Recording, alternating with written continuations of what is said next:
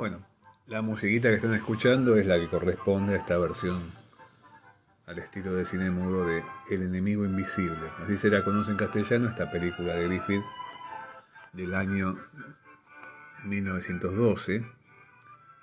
Es lo que se llama técnicamente un two-reeler, una película de dos rollos. El primer cartel dice, las huérfanas hijas del doctor muerto miran lacrimosamente la silla vacía de su padre. Estamos viendo acá a las hermanas Gish, Lillian y Dorothy Gish en su primer papel para Griffith. Lillian Gish iba a continuar trabajando en cine hasta sus años cerca del centenario, murió muy viejita. Y las dos hermanas Gish tienen en ese momento 15 años. Esta película es famosa por ser el debut de las hermanas Gish. Bueno, ellas miran la silla vacía de su padre y acá está la mucama, aparentemente disgustada. Perciban la división de los espacios, donde están las dos hermanitas mirando la silla vacía de su padre al lado, y acá la mucama pérfida acaba de descubrir algo raro en la pared.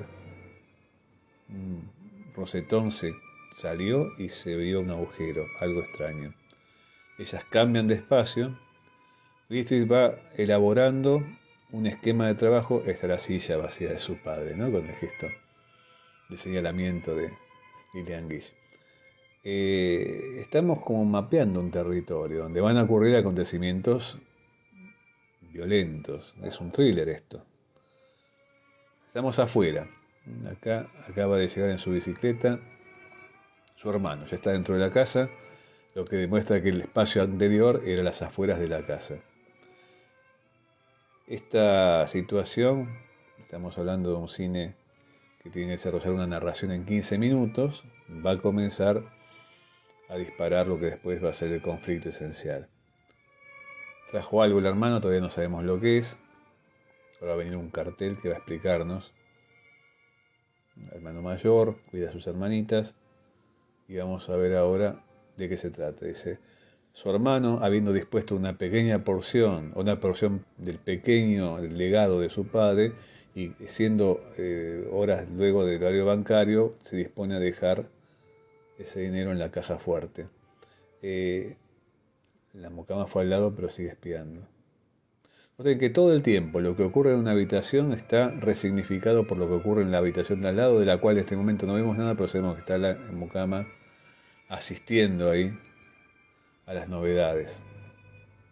Visible, invisible, mostrar, ocultar. Se van ellos y la mucama va a proceder a tratar de abrir la caja fuerte, o sea, no es fiable.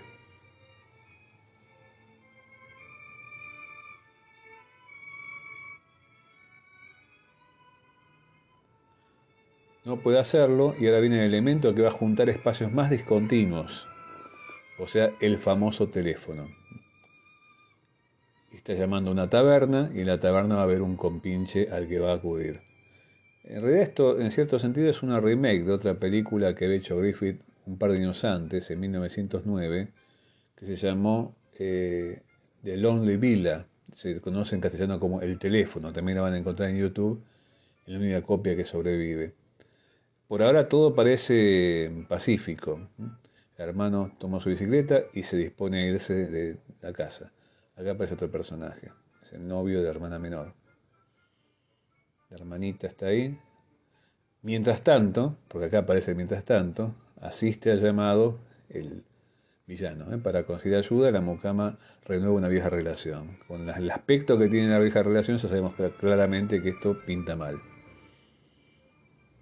Está contando qué es lo que hay y cómo no puede abrirlo. Les comentaba, lo que viene ahora a continuación, después de esto que implica una conexión por el teléfono, en The Lonely Villa también hay un teléfono que conecta los espacios y que es el comienzo de estas formas de contacto entre espacios eh, eh, conectadas por un artificio tecnológico que va a ser fundamental en el cine mudo. Es curioso, ¿no? Que el cine mudo pero importa mucho el teléfono. Acá el, juvenil eh, novio de la hermanita está a punto de irse al college. se va a despedir Observen esto que viene ahora. Sale de cuadro, va ahí entre los maíces, entre los maizales, y sabemos que está siendo observado por la hermana mayor, la hermana menor. Y lo que va a ocurrir ahora es, como está siendo observada por la mirada de la hermana mayor que está vigilando, no hay beso. No hay beso. Eh, como lo que ocurre en un plano, está siendo predeterminado o está siendo regulado, modulado por lo que sabemos que ocurre en otro lugar que en ese momento no estamos viendo. En ese caso, la mirada vigilante de la hermana mayor. Funciona así, esto va generando efectos fuera de campo creciente. Acá en un, digamos, en un plan romántico o de pequeña comedia romántica, tiene un contexto gracioso ese momento, muy ingenuo, muy knife, de eso se trataba justamente el mundo de Griffith, tiene que ver con esta idea de un romanticismo knife de una forma casi, digamos, angelical. Eh, eso es lo que ponen en escena las hermanas Guille en este momento. Y acá queda pesadumbrado el jovencito que va a partir sin el beso. Pero claro, el registro de la película es otro. Decíamos, esto no es una comedia romántica, ni es una película sobre amorío, sino que es un thriller. Lo que va a venir a continuación tiene que ver con ese esquema que ahora se va a activar que es un juego muy pero muy sofisticado con los espacios. El espacio de la habitación donde estaban las hermanitas mirando la silla vacía del padre por un lado, el espacio contiguo, que es el espacio de la, de la caja fuerte, donde está la mucama que estamos viendo en este momento, y las acaba de encerrar. O sea, es un espacio bloqueado el anterior, donde están las hermanitas, un espacio que está haciendo eh, un espacio de encierro. Ya se dan cuenta que se pasó de encierro, especialmente la hermana mayor. Siente ruidos, sabe que pasa algo, todavía no sabe qué es lo que ocurre, pero evidentemente percibe el peligro. Le avisa a la hermana menor, claramente lo que está pasando ahí depende de lo que pasa al lado. Y más allá de lo que pasa al lado, donde está la mucama abriéndole la ventana a su compinche para que la ayude a abrir la caja fuerte, Vamos a ver cómo estos dos espacios se van a conectar con un tercer espacio. Este es el espacio exterior de la, mansión. Entran y empieza a operar acá el personaje tratando de abrir la caja. Y fíjense cómo interactúan los dos espacios. Acá hay todo un sentido narrativo de cómo se van a hacer intervenir planos mucho más cercanos, primeros planos. Mientras tanto, a, a cierta distancia, en su oficina, está llegando el hermano. Oficina que por suerte tiene teléfono, de vuelta al teléfono. Es interesante que uno habla de la película de Lonely Villa, aquella película de 1909 donde pone en acción este reparto de espacios por primera vez de Griffith de una manera muy efectiva. La obra, eh, la película estaba basada en una obra de, teatro francés llamaba Au téléphone, al teléfono.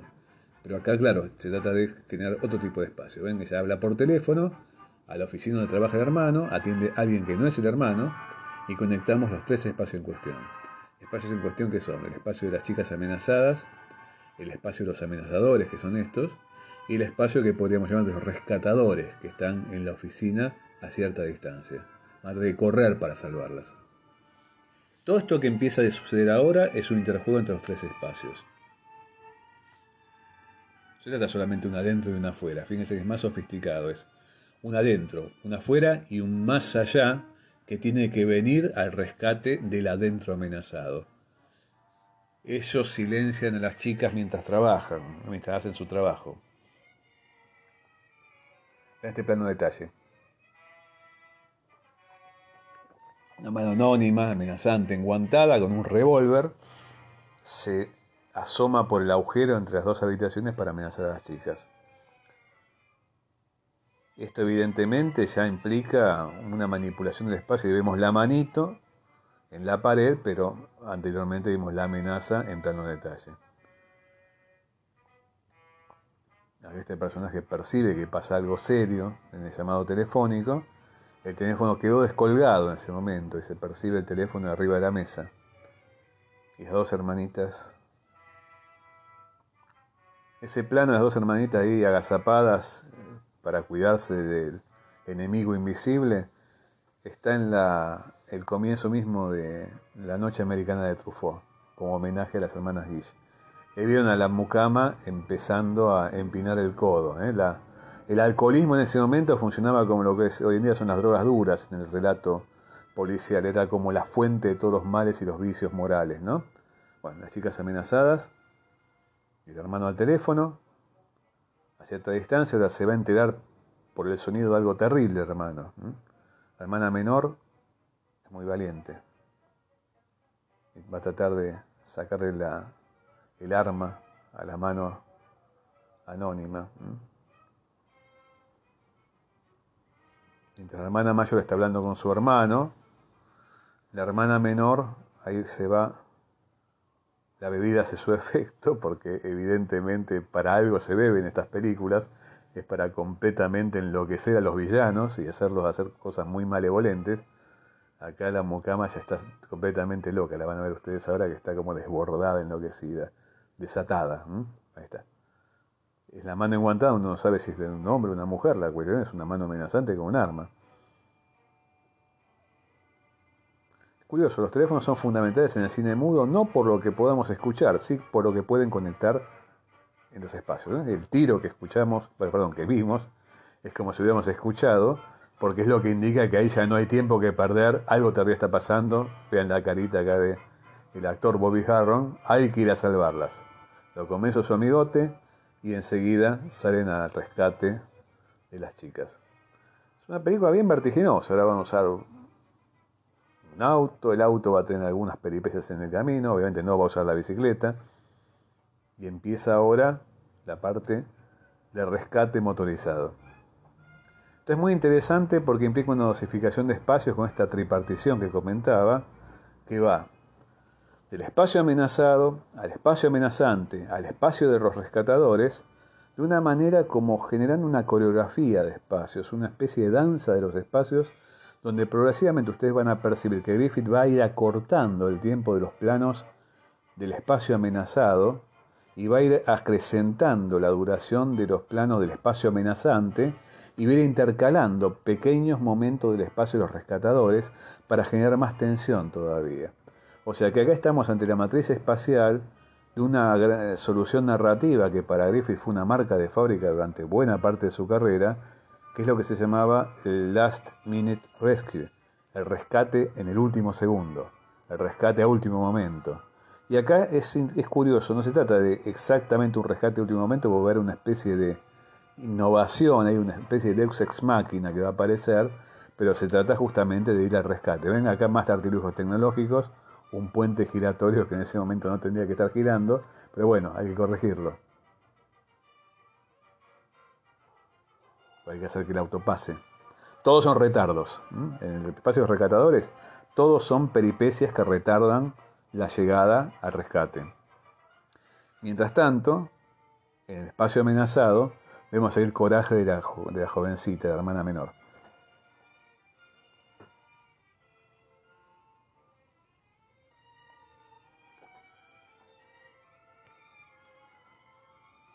Pero cuando aparece el arma se ve que no puede con eso se desmaya.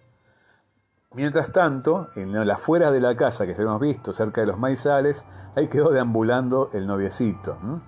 Mientras las chicas están ahí al borde ya del colapso porque están amenazando con el arma y no saben cómo escapar, no pueden escapar, el hermano y sus amigos están evidentemente todavía bastante lejos. Sin embargo, curiosamente el espacio rescatadores se va a ampliar a continuación. Mientras acá los eh, viajeros en el auto están llegando todavía, curiosamente aparece acá este personaje un tanto angelical y que pena de amor, que es el jovencito novio de hermana menor, y descubrimos que tiene una ventana que las hermanas no habían podido en ese momento utilizar, y las rescata a las chicas. Las rescata a las chicas mientras en la habitación de al lado están poniendo ahí un explosivo para abrir la, caja fuerte.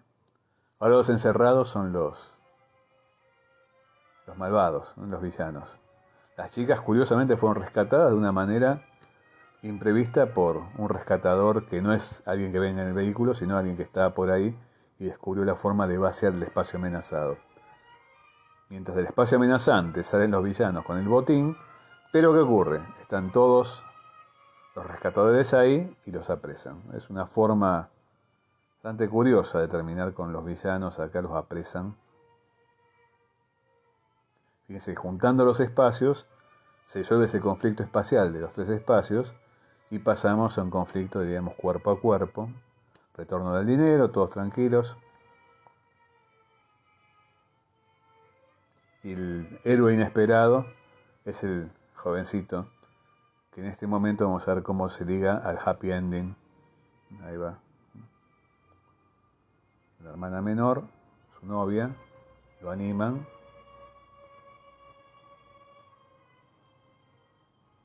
Y va el beso. Bueno, suspira mediante. Este es un happy ending de la Biograph de 1912 de David Ward Fíjense que esa matriz la van a encontrar incluso en el cine contemporáneo, en muchas películas de hoy en día, de un Cameron, de un Carpenter, de un Clint Eastwood sin ninguna duda. Es muy impresionante cómo esta forma de hacer operar los espacios, incluso de películas como David Fincher en La habitación del pánico, esto funciona, o sea, sigue funcionando en el siglo XXI. Es interesante porque ¿qué hace? Posiciona al espectador en lugares. En un lugar se siente al lado de los amenazados y por lo tanto se transfiere esa dimensión de amenaza a su posición de espectador. Por otra parte, comparte, comparte más o menos implicado y se va informando de las peripecias de los amenazadores. Y por otro lado, empieza a juntar angustia con los rescatadores que pueden no llegar al rescate de último minuto. Bueno, esto que acabamos de ver acá es una forma de hacer funcionar esa dimensión del espacio narrativo que convierte al espacio en lugar hemos habitado distintas habitaciones del enemigo invisible.